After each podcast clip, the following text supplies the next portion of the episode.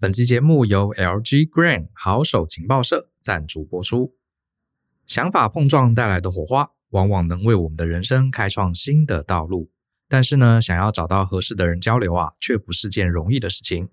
不论你是上班族、数位游牧工作者，或是创业家，这里啊，都是找到志同道合伙伴的好地方。这里呢，是由 LG Grain 笔记型电脑所设立的交流平台。在这边不仅能够找到笔电相关的资讯，还有优惠，还是个能让成员们互相交流知识、意见以及自身经验的线上空间。好手情报社有自己专属的会员机制，每个月都有机会获得不同的好礼。成员们将透过每个月不同的自我挑战，尝试自己没有做过的事，探索更多的可能性。不止这样哦，社团每月还会邀请一位名人担任客座社长，分享独家内容。一月份啊，会由我来担任客座社长。我会在社团里分享关于职涯发展、人际沟通，还有自我成长等相关的独家内容。想跟我一起互动，或者是对相关话题有兴趣的朋友，欢迎一起加入社团。在节目下方的资讯栏里，可以找到好手情报社的详细资讯和连结哦。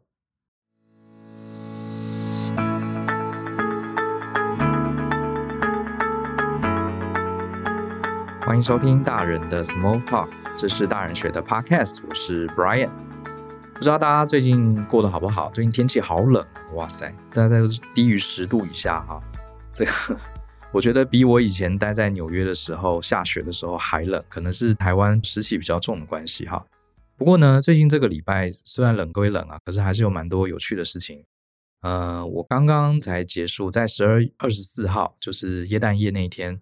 呃，办了一个很有趣的活动，是那个 LG 哈，有一个笔电叫 LG Grain，跟他们的行销合作办了一个座谈会，然后跟大家谈谈人生的选择，就办在大人学的教室。这是我第一次跟这样的呃厂商啊呃合作啊办这样的一个活动。不过过程是全部都免费的哈。然后我还借此认识了那个唐正刚小刚，他以前是这个男团 Energy 的成员，也是一个行脚节目的主持人。然后我觉得他主持的相当不错，也蛮有意思的，也听他聊聊这个 演艺圈的一些有趣的事情哈。然后同样是这个礼拜呢，我跟几个高中同学，很久没见的高中同学聚会，一起吃个饭。那主要是其中有个同学啊，他最近荣升哈台大国际所的所长，也是台大国际系的系主任。然后我们很高兴就在一起吃饭，然后聊聊教育，因为他同时也是这个台大 EMBA 的其中主要的老师之一嘛。我们也聊聊了这个台大 EMBA，哇，他们真的办好多好多很有趣的活动哈，觉得很有意思哈。第一次也觉得，诶，去那个 EMBA 好像也不错哈。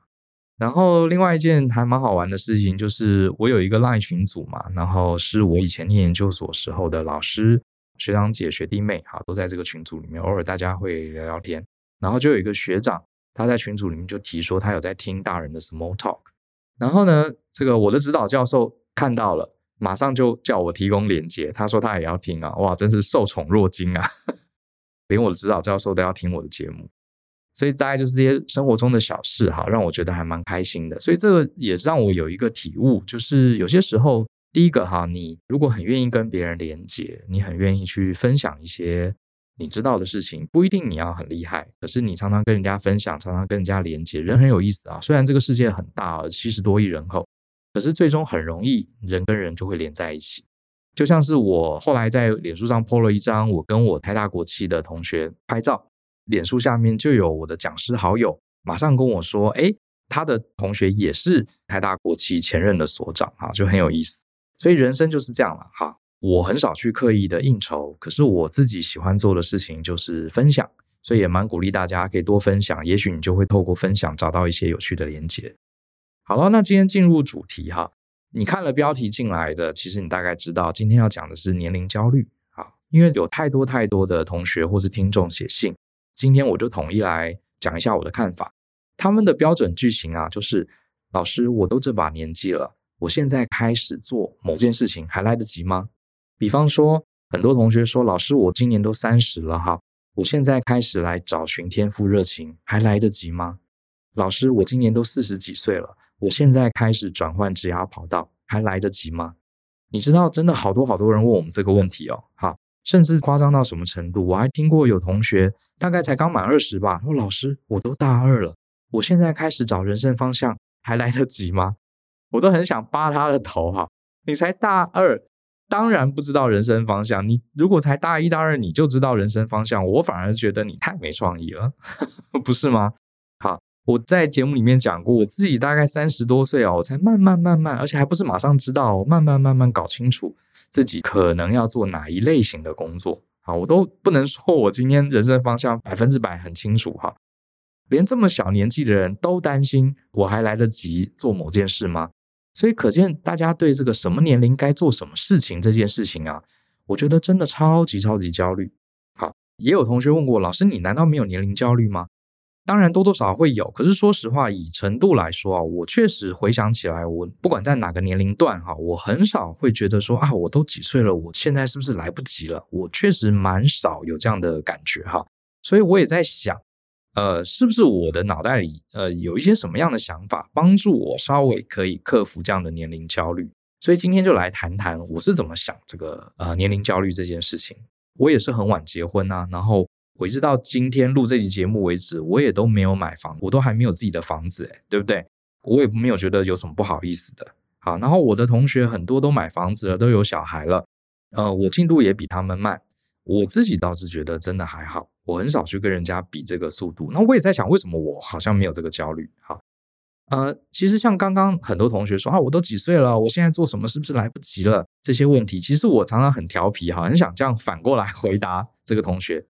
同学，你其实来不及了，你就放弃吧。我很想看看对方听到我这样回答会怎么样啊。其实老实说啊，比如说有同学说，老师，我都四十岁了，现在换跑道还来得及吗？如果我真的这样回答，哦，你四十岁了，你千万不要换跑道，你绝对是来不及了，你放弃吧，你就做你这一行吧。我很想试试看这样回答，对方会不会呃给我一个很 shock 的表情？我猜一定会，因为老实说啊，多半会来问这个问题的人啊。我认为在寻找安慰哈，讨拍的程度其实是比较大的哈，因为老实说，你已经想要做一些人生的变换，不管是出国留学，或是转换职业跑道，或是想要找到自己的天赋热情等等，你其实就已经想做了，那你应该就去做啊，你何必去加上说啊，我已经几岁了，所以我不能做。假设我真的告诉你，你已经四十岁了，你没有资格再转换跑道了；你已经三十岁了，你没有资格再去找天赋热情了。你已经大三了，你来不及了，你不可能找到人生方向，因为你太慢了。假设我真的这样回答，难道你们就放弃了吗？你就真的没有这个改变的念头了吗？我相信不会嘛。所以我第一个想法就是，你只要还活着一天啊，你只要身体健康，有这个能力，有这个精力，那你就去做。你何必自己把你已经几岁了这件事情拿出来呢？而且老实说，这个时代，除非你拿出身份证，否则的话，年龄是很难猜的嘛。好，就像是我那天 跟这个 LG 的活动，我跟唐正刚、小刚主持，我后来偷偷上网去查，才发现他其实四十岁了。我的天啊，他看起来真的二十八九岁，我不会意外，对不对？他跟我讲这个，我不去查他的 Wiki，我怎么知道他几岁？对不对？何必庸人自扰，自己把年纪拿出来？你反而来问我这个问题，表示你已经想要转职了吗？表示你已经想要出国读书了，你已经想要开始寻找天赋热情了。何必自己拿一个大家都不知道的数据，自己去阻断自己呢？如果我真的跟你讲，对，你就是来不及了，难道你就不做了吗？难道你就哦，好，乖乖的，那我就做老本行，我放弃了吗？我相信不会嘛。好，所以这是第一个，我们用反向思考来问。其实最珍贵，你会想问这个问题，最重要的核心不是你的年纪大，或是你的年纪小，而是你的内心已经告诉你。你想要做出转换了，那这样不是很好吗？你就赶快去做啊，对不对？你就赶快去做，这个才是我认为你产生这个想法，你应该最好好抓住的这个动力，就是你想要改变了，而不是说你已经几岁了。那第二个，我想要给大家另外一个逆向的思考，就是很多人会有这样年龄焦虑问题，多半是来自于跟别人比较，好，跟别人比较。比方说，很多人都觉得女生三十岁、四十岁就应该要结婚了。如果一个女孩子三十几岁都没有结婚，就会莫名其妙的有一种呃社会的压力给你，或者是男生好像呃大学一毕业呃退伍之后，好像就应该要有一个很好的工作，三十岁也差不多该买车买房了，差不多该结婚有小孩了。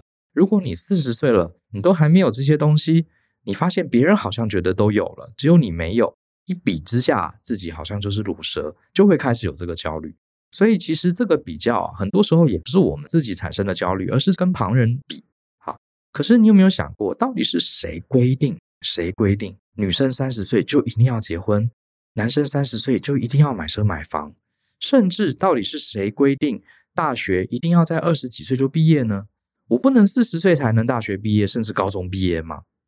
其实这个东西啊，在心理学上有一个名字叫社会时钟。啊，就是不同的文化圈、不同的国家、不同的民族，他们都会有他自己的社会时钟。举个例子，像我前几集呃很久以前有聊到我的一个呃小舅子，他的太太是呃内蒙古的女生，在内蒙古土生土长的一个女孩子，因为她在大城市上班嘛，好，所以她二十四岁的时候都还没有结婚，她已经是他们内蒙全村全村公认。太晚结婚的人，因为他们内蒙的很多的女孩子啊，都十几岁就结婚了，所以在他们的这个村子里，在他们的社会时钟里，二十四岁已经太老太老了，再不结婚来不及了，他也承受很大很大的压力。那在台湾，大家觉得是三十岁，好，所以其实这些压力啊，都是来自于所谓的社会时钟。那我们今天反过来思考，要问，那是不是有人真的都是照我们的文化所定的这个时钟走？这种人难道真的就比较幸福吗？会这样问很简单嘛，因为假设我很晚买房子，我很晚结婚，我很晚大学毕业，所以我会担心我是不是晚了。那我们就反过来想，那些很准时的人，照着时间走的人，甚至走得比时钟还快的人，他难道就没有任何的焦虑吗？对不对？因为我们现在有这个焦虑，我们很痛苦嘛。那走得快的人难道就没有焦虑吗？其实根本就不是这样。啊，根本就不是这样。我举几个例子给大家听，这些都是我真实的例子。好，我有好几位同学，高中同学、大学同学、研究所人都有，他们是医生。好，那医生啊，是一个很典型的例子。他们从刚进好医学院那一刻，其实他们的人生啊，大概有差不多七八成就已经决定了。他们的训练是非常扎实严谨，而且必须一步步来的。好，大一修基本科目，大二、大三，然后实习，然后一路。一步一步哈，从实习医生哈、住院医师，然后主治医师一路往上走，他们必须很专精于在他们的这个技术啊、临床跟理论上要一步一步的前进。当然有特例，可是大部分人几岁在做什么事情，基本上跟其他的行业相比，它的变化性是比较小的。我就有好几个医生朋友，我们大家在聊天的时候啊，他们都很优秀啊，也都进了呃很好的医院或者自己开了诊所。可是私下在聊天的时候，你觉得他们完全没有焦虑吗？因为他们都是顺着社会时钟走，非常非常标准的，一步一步按部就班来的，也都没有落下任何的一步的人。可是哦，他们有些时候也会说：“我从大学开始，我大概已经知道我的人生这辈子会赚多少钱。我退休以后大概什么样的生活水准，我也知道了。我接下来会在什么地方工作？我每天上班周围的认识的人是谁？我每天接触的客户啊，也就是病人，大概是什么？”好，大概在他们大二、大三、二十出头岁的时候就已经定了，就已经定了。你觉得这样真的他们就没有焦虑吗？其实我跟你讲，他们还是有焦虑。好，很多的医生朋友，他们也会想：难道我知道当医生很好，可是也满足了我的梦想？可是他们心里也会想：难道我这一生就这样了吗？哎，这是真的，我真的很多医生朋友，他们私下跟我这样讲，并不是说他们觉得当医生不好，而是说他们也会对人生有所怀疑。好。如果我当时没有念医学院，我会不会今天也许生活更多彩多姿？有没有可能我的生活更充满了不同的想象？啊，甚至讲得俗气一点，我们可能赚更多钱呢，成就更大的事业呢？其实这些很优秀的我的医生朋友们啊，很多人都这样思考过。另外呢，我前一阵子去一间台湾一家顶级大学的电机系，我去演讲，在座全部啊都是这个一流的高材生啊，都是念电机的。他们的老师是我的朋友，他就跟我说，毕业的学生啊，九成以上几乎啊，例外的很少，九成以上都会进台积电跟联发科。那我说，那这样子非常好啊，这不就是他们要的吗？结果呢，呃，我的朋友跟我说，其实有蛮多蛮多他们的同学啊，对人生也充满了焦虑。你看哦，连这样子人生胜利组都会焦虑哦。他们焦虑什么呢？他们甚至研究所还没毕业，就已经被台积电跟联发科这些顶级的公司啊都给定下来，还没毕业。就已经有工作在等着他们了。而且这些工作也是大家非常清羡的工作，地位很推崇，世界级的大公司，薪水也非常高。那难道他们还有不满吗？倒不是不满，他们人生也会有焦虑。百分之九十以上的同学都进这几家公司，难道我的人生没有别的路可以选了吗？人生毕竟只有一次。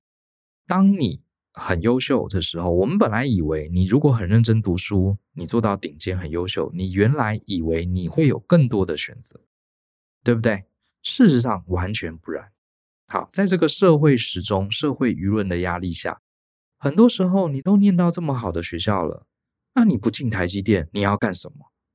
对不对？反而会有这一类的压力，让这些同学们，不管是医生也好，不管是进台积电、联发科的这些呃电机系的同学毕业也好，他们也会茫然，也会觉得：难道我念了那么多书，那么优秀，反而我眼前只剩下这条路了？这当中有一些人，他可能会去反思：好，我是不是可以试试看，人生不要走这条路？谁说我电机念得好，我就非得进台积电呢？谁说我能考上医学院，我就一定要一辈子当医生呢？偶尔也会有些人鼓起勇气，想要试着尝试不同的路。可是我要跟大家讲哈，他们这些人啊，这些顶尖的人受到的这个对抗，受到的阻碍，其实是比我们平常人更大的。你今天台大电机系毕业，你说你不要做半导体，你说你是台大医学院毕业的。你不想当医生，我想试试看，先做个两年别的事情，将来想当医生再回来。哇，你可以想象，他们受到家人、受到亲友、受到这个社会的质疑啊，是绝对比我们一般人更大的。你看，像我当年 念土木系，念完了，我不想做土木，其实呢，已经受到一些阻力了。很多人就会 challenge 说，你都念土木了，你还是这个很好的土木系毕业的，你都念了研究所了，你怎么会不当工程师？即使我这样子都已经受到一点阻碍，更何况是这些更顶尖的人。所以我只想跟大家说，如果你觉得你好像没有遵从的这个社会的时间走，你觉得你落后了，你觉得你三十岁还没有念完大学，你觉得你四十岁还没有买车买房，还没有结婚，你可能会以为照着时间表走的人是完全没有焦虑的。那我现在就告诉你，其实他们也是有焦虑，只是这种焦虑跟你的焦虑可能不太一样。好可是，并不是代表他们没有焦虑哦。而且，换个角度想，搞不好你的选择，搞不好是比这些顶尖的人更多的。因为照着时间走的人呢，大家会觉得你都已经这么顶尖了，你不去进到一流的公司，那你到底要干嘛？这里面还会牵涉到一个所谓的沉没成本的问题。你从小到大都是建中、北一女，你一路念了医学院，顶尖的医学院，你医学院也毕业了。你今天跟我说你不想去当医生，那你之前在干嘛呢？你之前这些努力啊，父母对你的付出，师长对你的教诲，还有国家投入那么多钱在培育一个顶尖的工程师、顶尖的医生，你不是都浪费了吗？你最好给我一个好理由，大概就是这样的概念。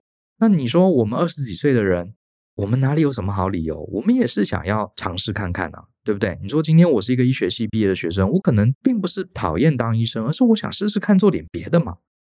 那这时候，可能我的父母或者我的师长就问你：“那 Brian，你不当医生，你要做什么呢？”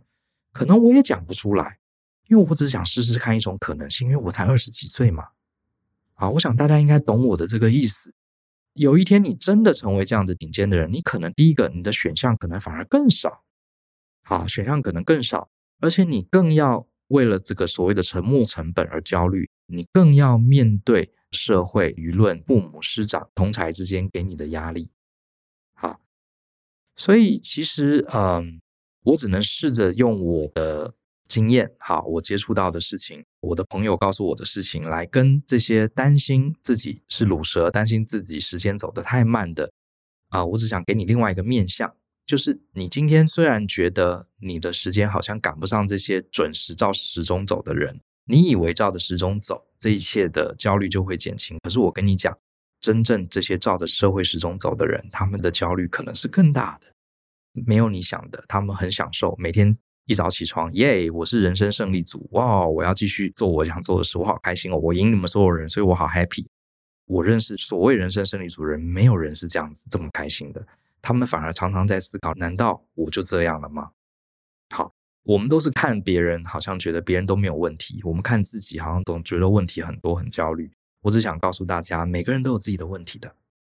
啊，每个人都有自己的问题的。你照着社会的时钟走，对，你可能会少了一些你成为乳蛇的焦虑，你不会担心你是乳蛇，可是你会开始另外一种担心，好，另外一种担心，所以不要去羡慕别人啊，真的不要去羡慕别人。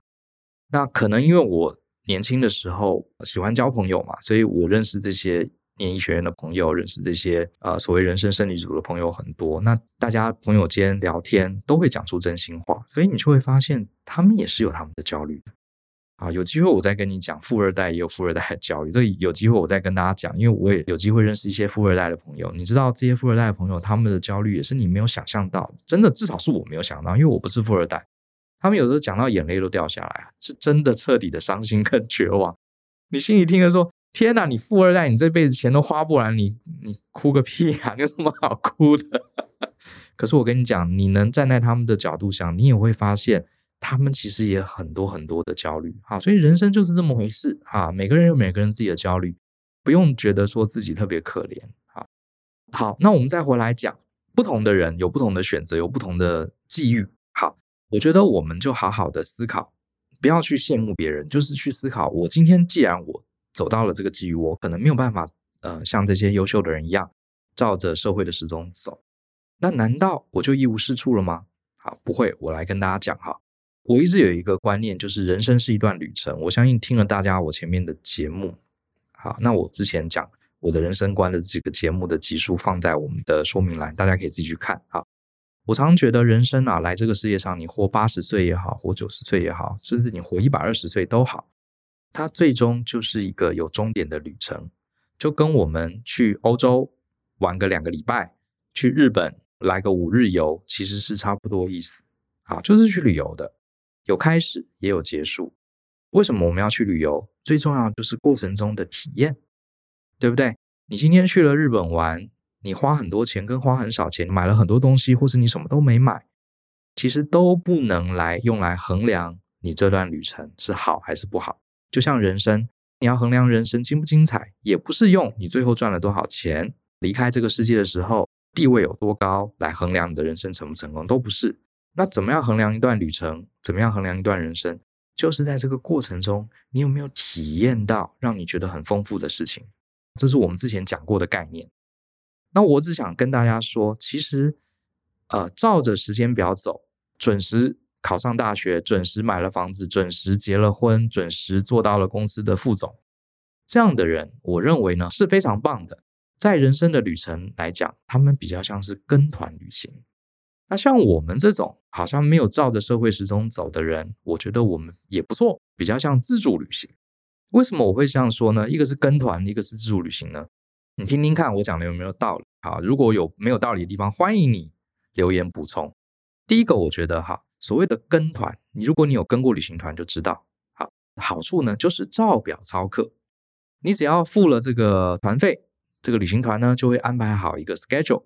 第一天在机场下机要去吃什么午餐，下午要去逛哪个景点，什么时候要集合，晚餐要吃什么，然后几点入住。第二天一模一样。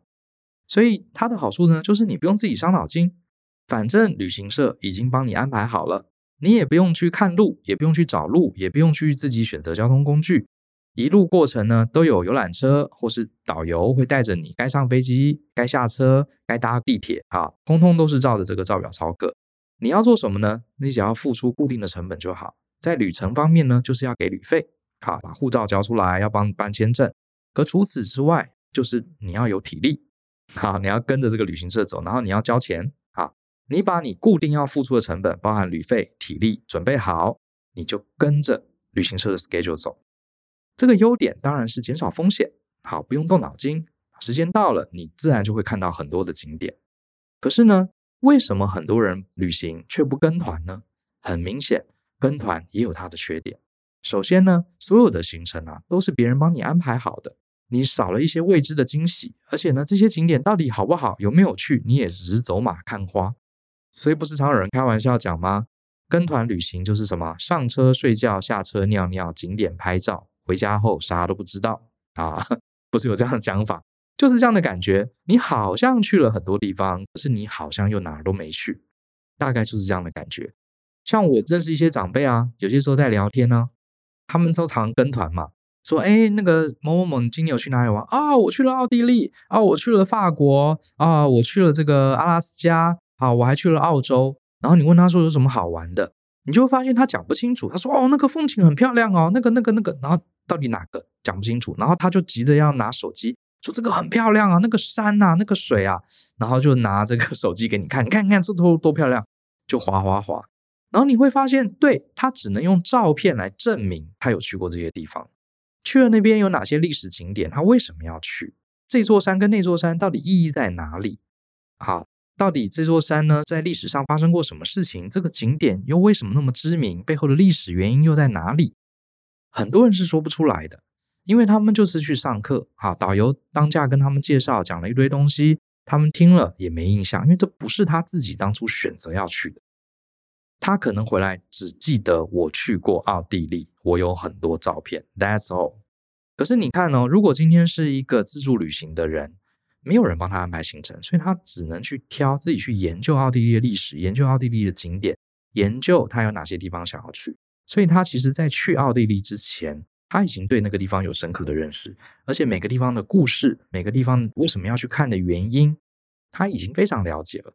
去只是更加深他的印象啊！我终于来到这个地方，所以呢，去跟团除了优点之外，也是有缺点，因为这些景点根本不是你自己选的。好，就像是啊，我不是一竿子打翻一船人啊。像有些人他非常会读书，他就念了医学院，念了一流的大学，一流的科系。念医学院要干嘛啊？当然是当医生呢，对不对？呃，你很会念书，念了博士，你要干嘛？那当然是去一流的大学当教授啊。没有错，好，这些都是我们非常非常羡慕，也是需要极度实力才能做的工作。除非是当事人自己想要的，否则的话，你不觉得它很像是跟团吗？就是照着景点照表操课嘛，对不对？去了英国一定就会去看大笨钟，不是说大笨钟不好，而是说这是别人安排好，还是你自己因为你自己的渴望而去的？啊，这个对人生来说是差很多的哦，是差很多的。这就是跟团嘛，所以跟团的人生有它的好处，也有它的坏处，对不对？凡事都是这样。那自助旅行呢？什么叫自助旅行？就是很多人的人生，他是不断的摸索前进的。好，他不一定成绩很好，他也不一定能有资格当到医生这么让人羡慕的行业。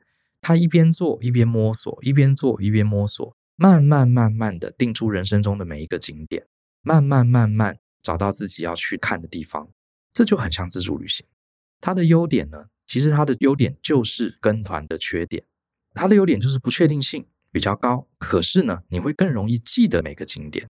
我举几个例子，像我自己有跟过团，可是我大部分的旅游八成以上都是自助旅行。其实中间呢，它的坏处就是常常会搞砸，比方说会迷路。像我印象很深刻，有一次我去东京，哈，跟我太太去东京，我们就在地铁上迷路了。而且不知道为什么哈，这个卡还刷不过去。好，我觉得很多年前，这大概十多年前的事哈。可是我印象很深刻，我们就跑去问这个站务员，结果呢，站务员是两个老爹出来，他们完全听不懂英文，我连用最简单的单字讲，他们都听不懂。我不知道他是听不懂，还是他听到英文就害怕，他就一直用手比，啊，no no no no no，一直比 no，然后根本就不听我讲话，他一听到我讲英文就 no no no。可能是很害怕外国人还是怎么样，我不晓得以前的呃日本人常常这样哈。可是呢，这两个老爹又很好，他们也不是不管我们，他们就跑回去办公室找人来帮忙。结果呢，就来了一个年轻的站务员，穿着制服走出来。结果啊，我跟我老婆看到这个年轻的站务员，我们两个都吓到了。为什么吓到呢？因为这个年轻的站务员啊，长得跟唐泽寿明一模一样啊，我不知道。喜欢看日剧的应该知道唐泽寿明，他是演那个白色巨塔的那个财前医师哈，真的长得一模一样。我跟我老婆整个吓到，也太帅了吧！然后这个站务员会讲英文，好，不过英文也有点破。总之他就很亲切、很温柔的跟我们解释我们的票哪里出问题，然后我们接下来该怎么坐车。老实说，这就是自助旅行有趣的地方。你永远再怎么规划，你也不会想到会发生这样的事情。当年东京，我到底买了什么东西？我到底去吃了什么？拍了哪些照片？我其实可能要看照片，我才知道。好，去哪些景点？我要看照片才知道，我都忘记了。可是我就记得那个东京地铁唐泽寿明，好，记了十几年到今天。那我相信这种事情是去跟团的人他不太可能遇到的。好，那我之前也提过，有一次我在美国的时候，我跟着几个朋友开了车呢，去呃去 road trip，然后我们开到加拿大，结果呢车子啊不小心撞到东西，前轮的那个叶子板啊就掉下来了，然后呢车子就呱呱呱呱一直发出那个呱呱呱的刮地的声音，然后呢我们就没办法，就车子开到这个加油站。我们就去旁边看这个那个叶子板整个掉下来垂在地上哈，我们就在想说要怎么修。结果我们几个人蹲在那里伤脑筋的时候呢，就来了一个加拿大的农夫，看他穿的衣服像农夫哈，加拿大农夫，他就过来看，就问我们需不需要帮忙。我们就跟他说啊，刚刚车子好像撞到石头还是什么哈，这个叶子板掉下来了，我们还要继续开很远。结果这个农夫呢，表情很严肃哦，就看了半天，然后就突然从他的口袋里掏掏掏掏出了一根铁丝，他手上也还有个钻子。然后他就用这个铁丝啊，把我们把那个叶子板就把它钻一个小洞，然后用铁丝把它绑起来，然后我们那个车子就暂时修好了，就是很神奇。我们就问他说：“为什么你口袋里会有铁丝？”他说：“我也不知道，我就伸手口袋，然后而且只有这一根，我也不知道这根铁丝哪里来的。”你会觉得这整件事情就是很荒谬，感觉他就是上帝派来救我们的。然后他就跟我们点点头，他就默默走了。老实说，我去加拿大去过很多地方，很多景点。吃过很多东西，拍过很多照片，我都忘了。我就记得这个加拿大农夫从口袋里莫名其妙掏出一根铁丝，修好了我们的车子。这种事情真的就是很妙，我真的一辈子就会记得。好，那还有一次，好，也是我们去巴黎玩。去巴黎玩，当然啦，罗浮宫啊、圣母院啊这些地方，哈，都是知名景点嘛，我们一定要去的嘛，对不对？所以当然也拍了照，好，可是老实说，去那些景点，我印象还没有一件事情深。什么深呢？就是有一次啊，在巴黎闲逛，结果肚子好饿哦，又找不到东西吃，看到有一家 Chinese，就是中餐馆。好，然后我们就想说，其实我们在国外不太喜欢吃国外的中餐馆啊，因为通常都不太好吃嘛，而且都到了国外了，为什么还要吃中国菜呢？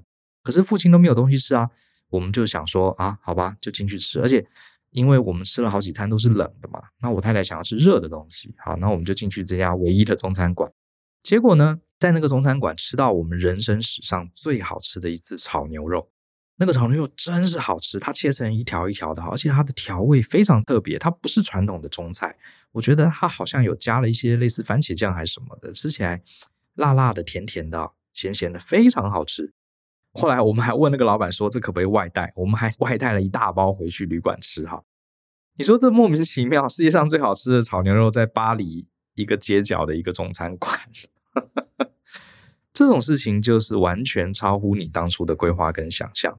可是你不觉得人生没有照着这个标准的时钟走，偶尔遇到这些事情，不是也蛮有意思的吗？我们讲了嘛，如果你真的。跟我一样把人生当成一个旅程，你这段旅程到底去了几个景点？你有没有买到名牌包？就像你人生最后有没有赚到钱？有没有做到很高阶的职位？如果你能接受这些都不是人生成败的重点的话，那到底人生成败的重点是什么？那当然就是旅途中有没有这些让你可以记得一辈子，而且让你讲起来忍不住开怀大笑的事情吗？那既然这样子，自助旅行不也是一种很好的方式吗？因为这每个景点都是你自己选的，你充满了自由，而且当你这些选到的工作、选到的人生、选到的人生岔路，对，也许跟你的朋友、跟你同学相比，并没有那样照表操课，可是它可能会让你更有成就感，而且让你年老的时候躺在摇椅上，你更觉得非常有趣，觉得非常的满足，觉得非常的难忘。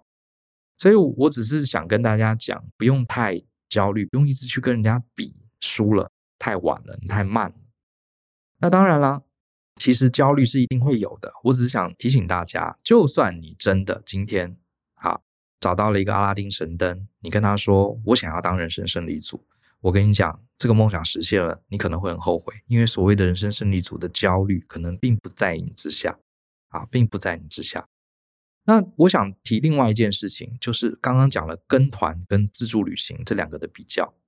好，不过呢。面对现实，我们也得说，这些照着传统期待一步一脚印踏上的人，其实他们通常在年纪很轻的时候就已经下定了决心了。比方说，你这辈子想要成为医生，你不能二十岁、三十岁、四十岁才下定决心。当然不能说不能啦，只是说大部分的医生，他们可能在国中甚至国小的时候就已经是成绩很好了，而且就是一定要把成绩努力的跟上，甚至要成为班上前几名，因为这个是当医生的必要条件。就像是你今天想要跟团去旅行，你不能明天想要去旅行，今天才临时找一个团去跟。你可能在好几个月前，你就已经要开始去 survey 旅行社，就已经要决定加入旅行团了，要提早报名。其实跟人生是一样的，你必须要照表操课的话，你想要有一个照表操课的人生，好，非常好。可是你可能很早就要决定了。好，如果你国中的时候你成绩就很差，你说你。将来想要当大学教授，当然不是说没有可能哈，也是有一些例子，呃，年轻的时候没有读书，最后透过努力，最后当上了医生啊，当上了教授，当然有这些例子，这些例子都还被拍成电影、拍成影片。以前不是有个影集叫什么《锄头博士》之类的，什么光脚医师这些的哈？为什么会被拍成影片？就是因为它太稀有了，太稀有了，那所以才会被拍成电影嘛，因为它是一个很特别的故事，让人印象深刻嘛。大体上而言，你想要跟团，你就必须很早决定。可是呢，既然我们今天没有跟上团，好，你从小读书就马马虎虎，好，你没有像你的朋友、你的同学一样，好，成为这个照着标准时间进行的人。既然已经没有跟上了，那我的比较务实的建议就是，你也不用去羡慕别人。你可能因为年少无知，不知道好好读书，不知道好好努力，你莫名其妙成为了一个自助旅行者，因为你跟不上团了。那没有关系啊，自助旅行也很有趣啊。那你为什么要一直去看着别人说：“哎呀，早知道我就跟我同学一样，当年高中的时候把数学弄好，念个理工科，我今天也可以进台积电，年薪也可以两三百万。哎呀，早知道我当时就好好读书，我今天也可以当医生啊，医生的收入那么高，何必早知道呢？因为你已经没有跟上这个团了。那你为什么不能认清这个事实？我没有跟上团，搞不好是一个祝福啊。好。我可以决定自己来自助旅行啊！与其不断的纠结没有跟上旅行团，不如好好现在开始来规划你的自助旅行，享受自助旅行带来额外的乐趣，这不是也很好吗？好，因为你一旦走了自助旅行，其实你就不用去担心你的进度跟不跟得上别人，你反而要去思考的是，我接下来下一步我该去哪个景点，我该去哪个餐厅，我该去走哪一个活动，啊，这才是你该思考的。好吧，今天讲完了这些，我说实话，我并没有给大家一个建议，说你要怎么样摆脱焦虑，因为我的看法可能比较悲观一点。我认为，不管你走哪一条路，目的不同，焦虑也不同。注意哦，是焦虑也不同，你不可能走任何一条路是没有焦虑的。好，你要自助旅行有自助旅行的焦虑，你要跟团也会有跟团的焦虑啊，都是一样的。与其这样，不如把时间花在自助旅行上，你该走什么样的景点啊？这是我今天。算是唯一给大家在一个心态上的一个小小的建议啦。那今天差不多讲到这边。那我这边也想提一下，年龄焦虑这个事情啊，其实真的是呃，我们尤其是成年之后啊，常常萦绕在心的。